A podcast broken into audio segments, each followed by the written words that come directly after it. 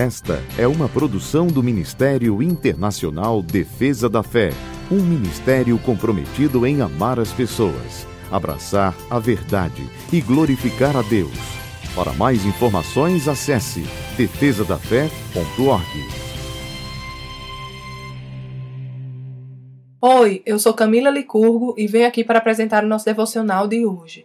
A palavra de Deus nos diz em Salmo 30, verso 5: O choro pode durar uma noite, mas a alegria vem pela manhã.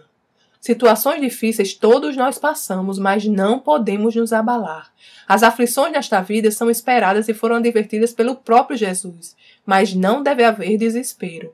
Jesus, o nosso Senhor e Salvador, já venceu o mundo e não há o que temer. Se hoje passamos por dificuldades, lembremos que amanhã é um novo dia, um dia que o Senhor preparou para nós, para nos alegrarmos. Lembremos sempre que o nosso Senhor é o Deus do impossível e ele é capaz de mudar todo o rumo da nossa história em questão de minutos. Por isso, diante de dificuldades, podemos até sentir algum baque, mas não nos deixemos desanimar. O Senhor é aquele que levanta o abatido e faz surgir água no meio do deserto. Não deixemos o nosso passado afetar o nosso presente, nem muito menos o nosso futuro.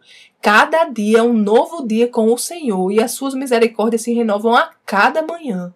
Hoje é um novo dia, com novas situações, com novas oportunidades, novos planos e novas estratégias.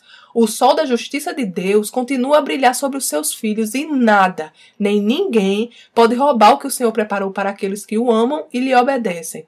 Deixemos este novo dia nas mãos de nosso Pai. Entreguemos toda a nossa ansiedade e preocupações nas mãos dele e deixemos o seu Espírito Santo nos guiar.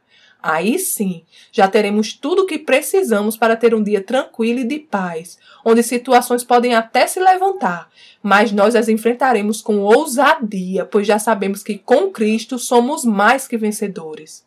Vamos orar?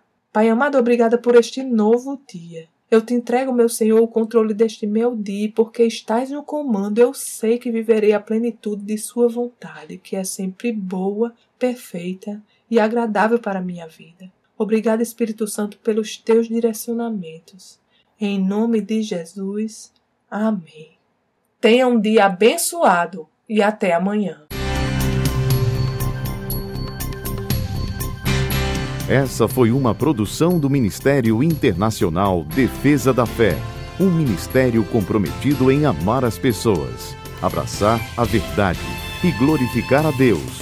Para saber mais sobre o que fazemos, acesse defesadafé.org.